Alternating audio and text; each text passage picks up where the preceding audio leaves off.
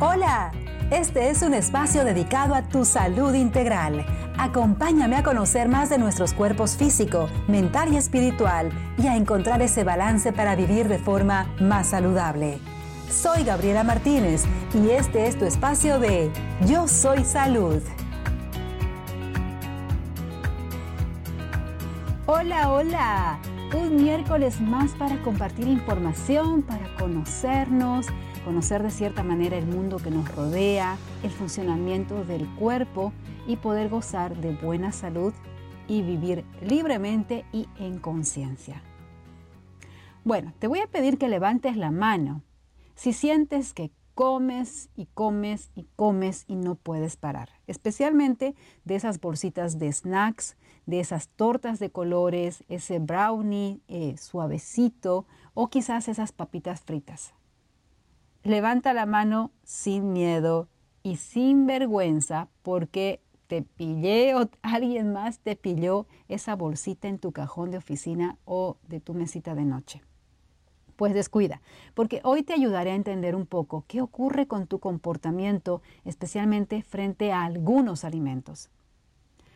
Está claro que para los humanos Comer es un acto no solo de cubrir requerimientos nutricionales, sino también conlleva un acto de placer sensorial y de unión social, que de hecho, debido a que el ser humano es social por naturaleza, es decir, vivimos en manada, en comunidad, el momento de las mm, comidas representaba momentos de seguridad como especie y hoy en día representa momentos también de compartir.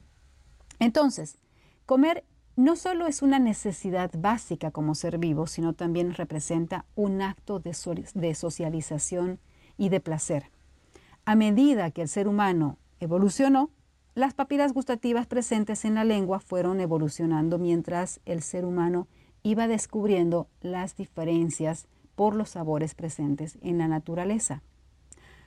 O quizás no es que fueron evolucionando, sino que fueron descubriéndose a medida que estos sabores iban incorporándose. Según la medicina ayurveda, la medicina hindú, que es la más antigua, existen seis sabores, dulce, ácido, amargos, salados, picantes o, y astringentes. La psicología de la alimentación comprueba que cada sabor se asocia a distintas emociones. Algunas, como la dulce, es aprendida desde que nacemos debido a la conexión entre el bebé y la leche materna, que es de por sí esta leche medio dulzona. Y los otros sabores y van relacionándose con las emociones en función a las experiencias que vas teniendo desde que aprendes a comer. Por asociación, algunos alimentos o sabores te remontan a episodios de tu vida más o menos agradables y de esta forma habrán, habrán alimentos que te gusten más y habrán alimentos que te gusten menos. Desde luego que el llamado de tu cuerpo a comer ciertos alimentos también se debe a factores netamente químicos y nutricionales, pero hoy nos estamos refiriendo a la parte emocional. Entonces, a lo largo de tu vida, entre esa relación de comida y experiencias que provocan una emoción, tu cerebro realiza conexiones neuronales que harán que más adelante tengas ciertos comportamientos o impulsos con referencia a la comida, de forma totalmente inconsciente y que no sepas por qué te inclinas tanto a lo salado, a lo dulce u a otros sabores. Es decir, que la comida no solo te está aportando nutrientes, sino que está dándote información que cuando ya estás más atento, puede ser eh, de gran apoyo para entender tu vida misma a través de los comportamientos que tienes em, y que además no tienes ni idea qué es lo que está ocurriendo contigo cuando te comportas de cierta manera. Este tema es muy complejo e interesante, pero hoy solo quiero quedarme hasta, hasta ahí porque mi intención es que comprendas que el ser humano y su relación con la comida va más allá de nutrientes.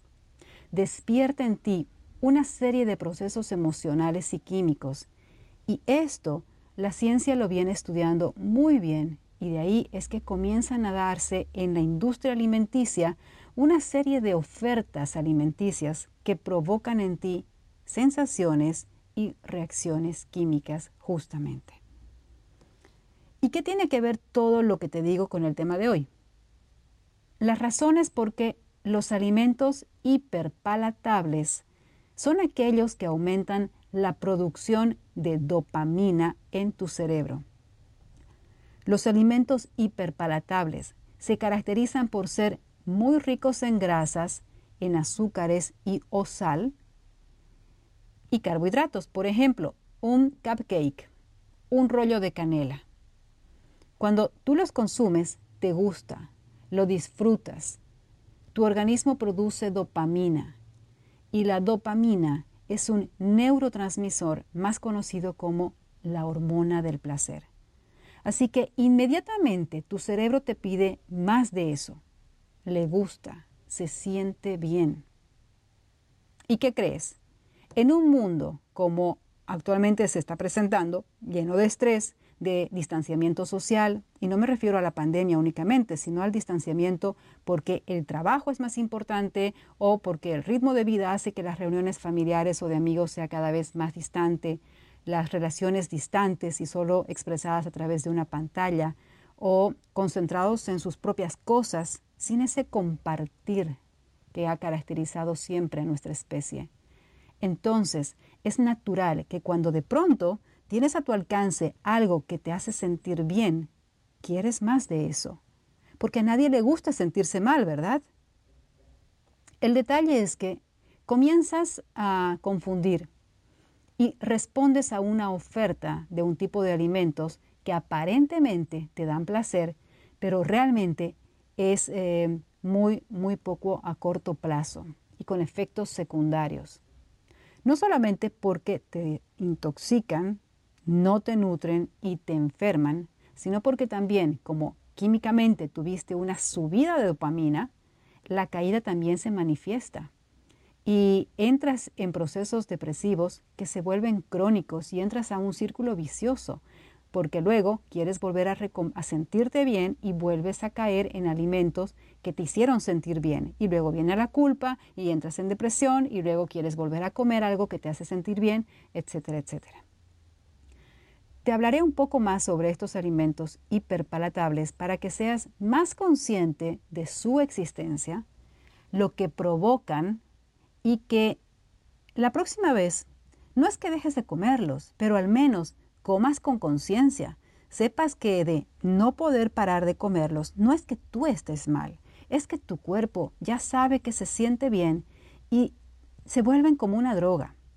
Y como allá afuera hay una infinidad de demanda de todo tipo, forma y color de este tipo de alimentos o productos alimenticios, entonces la cuestión no te es tan fácil. ¿Qué quiere decir hiperpalatable? Hiper, mucho o en exceso. Palatable, sabroso. En otras palabras, las comidas hiperpalatables son aquellas muy placenteras a tu paladar, razón por la que se dejan comer seguido. Y además en exceso, porque te gustan, obviamente. Y esto te lleva a una nueva enfermedad moderna, la obesidad. El fácil acceso y oferta excesiva de este tipo de alimentos hace que la población no se resista a galletas, golosinas, snacks, bocadillos, etc. Así que esto puede ayudarte a comprender mejor los mecanismos que pueden estar impulsándote a comer y ganar esos kilitos que tanto te están molestando. Para que un alimento entre en la categoría de hiperpalatable, los científicos realizan una medición cuantitativa, la que se basa en combinaciones de ingredientes claves por su sabor. Como ya te dije al principio, esta combinación es de grasas, sodio, azúcar y carbohidratos.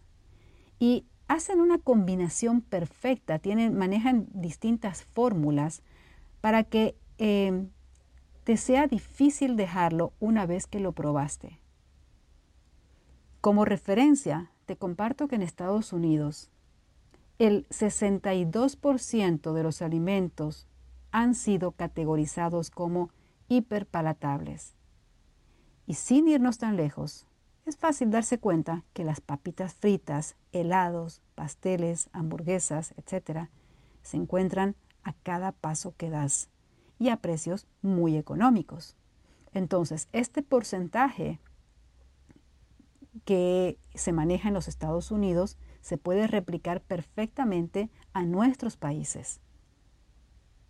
Esto es un grave problema, pues se trata de alimentos que te llevan directo a la obesidad y con ella a enfermedades metabólicas y lo más triste aún, desde muy temprana edad.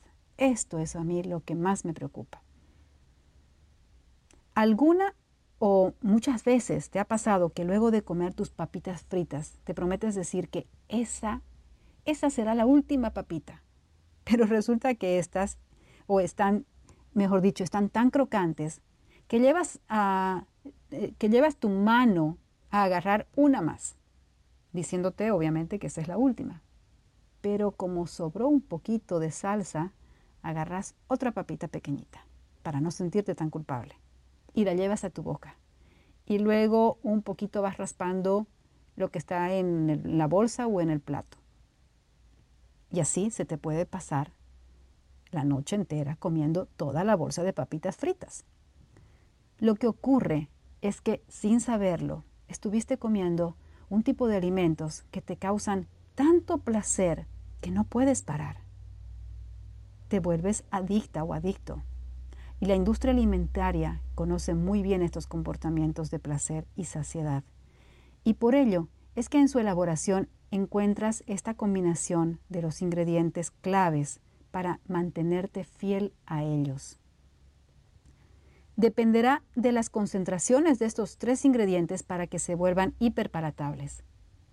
La industria alimentaria maneja una fórmula para definir los porcentajes que manejarían en la cantidad de grasas, azúcares o sal y carbohidratos en función si son alimentos dulces como ser pasteles o helados o salados como ser pizzas, tocinos, snacks, papitas fritas, etc. Existe una fórmula para cada sabor.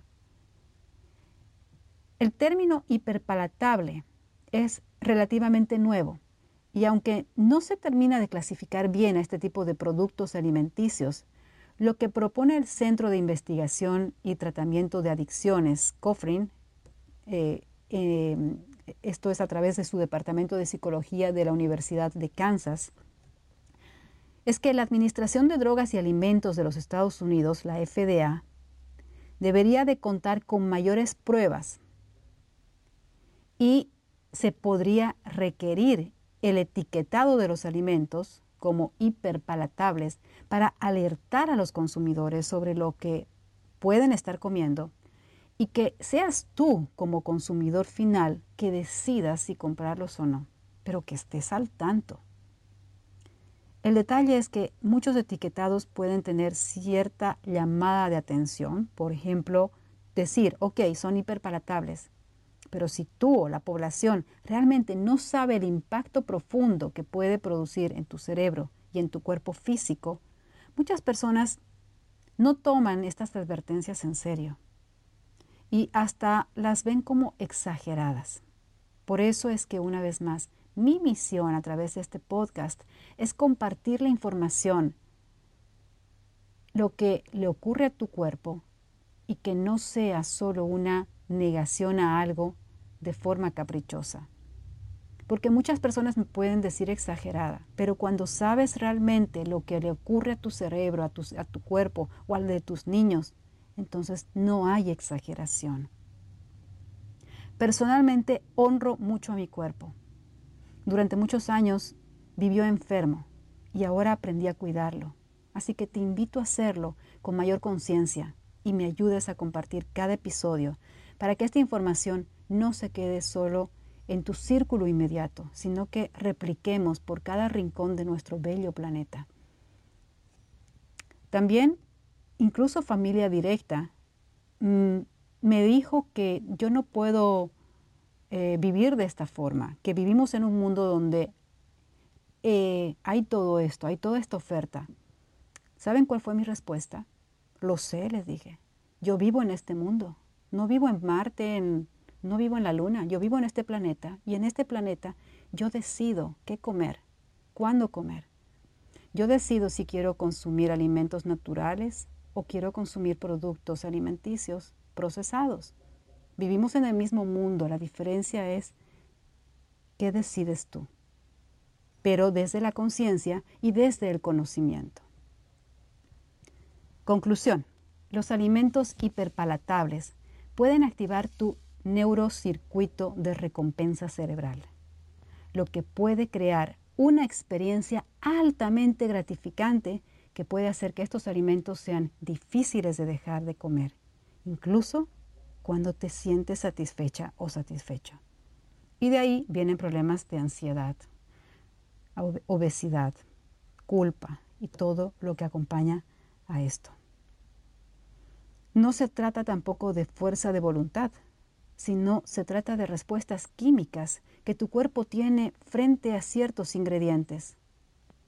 Ahora bien, si a este factor químico le sumas factores emocionales o estresantes que no puedes trascender, que sigues con esos nudos mentales, entonces serás objetivo seguro para este tipo de ofertas. Así que ahora la tarea que puedes hacer es comenzar un poco a investigar cuáles de los productos alimenticios que tienes en tu despensa presentan estos ingredientes. Azúcares o sal o sodio, harinas, carbohidratos, grasas.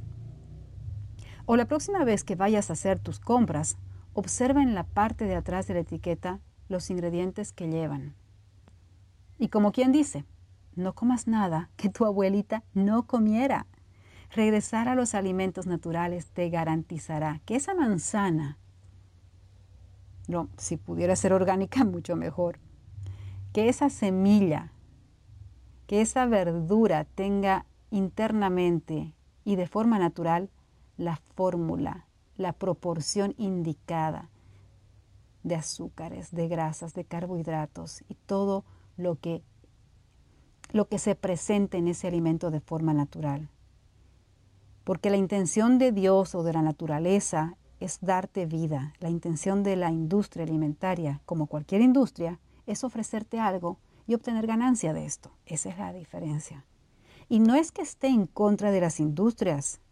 Ellas tienen una función y claro que tú o yo, como consumidores, podemos alguna vez comer unas papitas fritas o un helado, pero sabiendo que primero me nutro de una forma sana y natural y luego puedo permitirme comer de vez en cuando o de mes en cuando.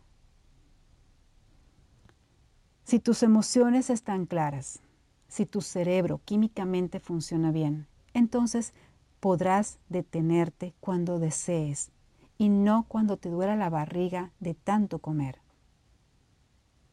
Y una vez más, importante que recuerdes que no se trata de tener poca fuerza de voluntad para dejar de comer esos alimentos.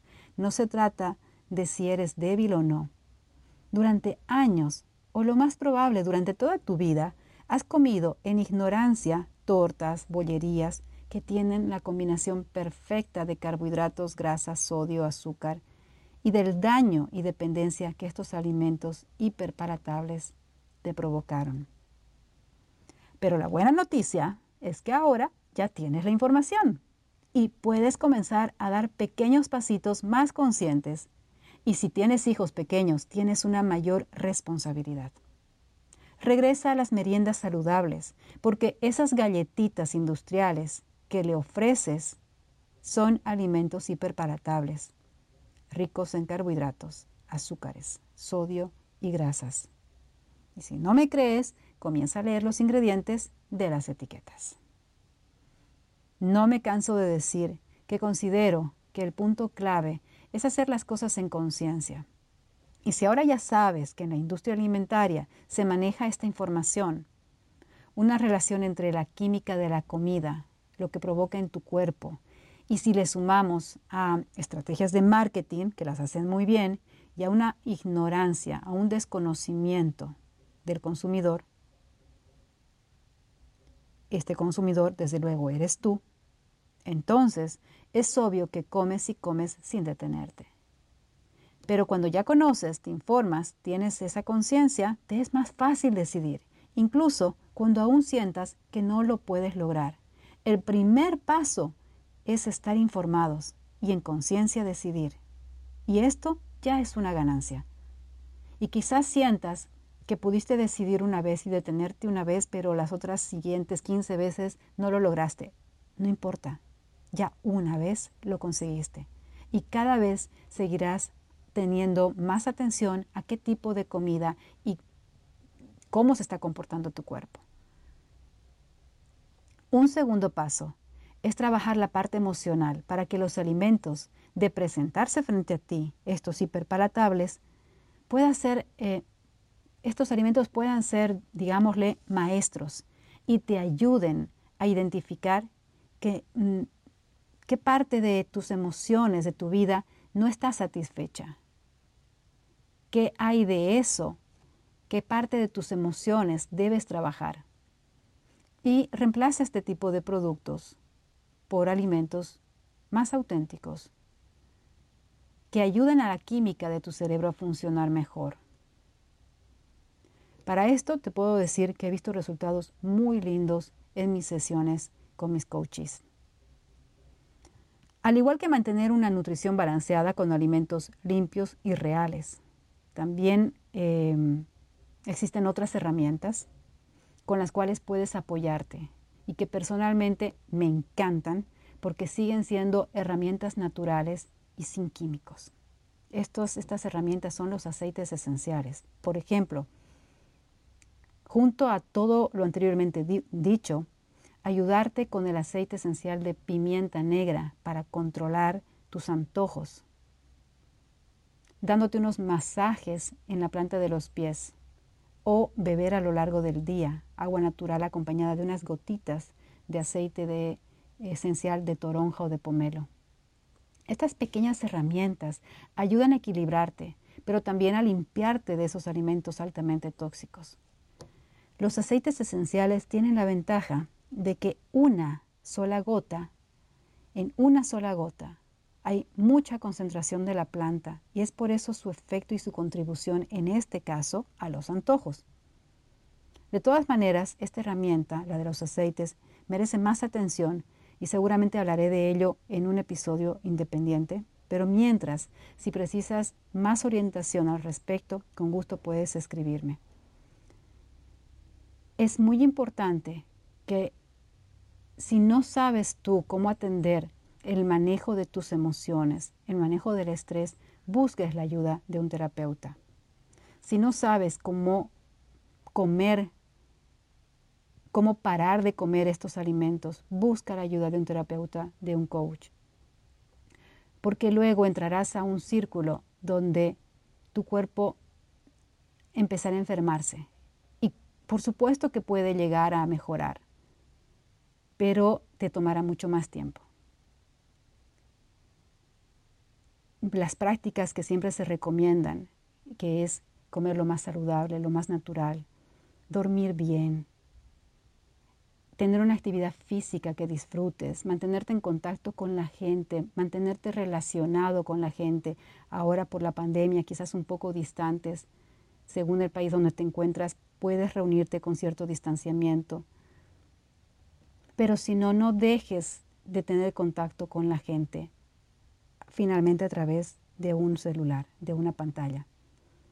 Y ayúdate con estas otras herramientas extras de los aceites porque ayudan a equilibrarte. Por supuesto que un protocolo guiado de desintoxicación del hígado será también clave, porque recuerda que es tu hígado quien recibe toda la carga de una alimentación tóxica. Puedo hacerlo, puedes hacerlo, yo lo hice y tú también, y lo he visto en muchas personas con las que trabajo. Puedes llegar a comer con conciencia, Puedes parar cuando quieras parar y puedes buscar nuevas alternativas a la oferta de productos alimenticios que Sí, pueden ser muy ricos porque tienen esa fórmula justamente para que sean sabrosos, pero no son nada funcionales para tu salud. Espero que te hubiera servido la información compartida en este episodio de hoy. Si es así, te pido que compartas la información y será lindo saber más de ti, de tus avances, de aquello que comenzaste a incorporar en tu vida. ¿Cuáles son las situaciones donde más te conflictúas? ¿Cuáles fueron las más fáciles? Y si tienes experiencias lindas de vida que quieras contármelas, será un placer leerte o escucharte. Mientras te mando un apapacho gigante. Gracias por acompañarme en esta deliciosa locura y confía en tu proceso, en cada paso que das, pero sobre todo, recuerda que tu estado natural de ser, de tu ser, es salud. Porque tu ser, tu alma jamás se enferma. Y por eso es que te pido que juntos declaremos esta frase que es tan poderosa para nuestro cuerpo. ¿Estás lista o listo? Vamos a hacerla juntos. Así que con absoluta convicción, repite junto a mí. Yo soy salud. Chao. Hasta dentro de una semana.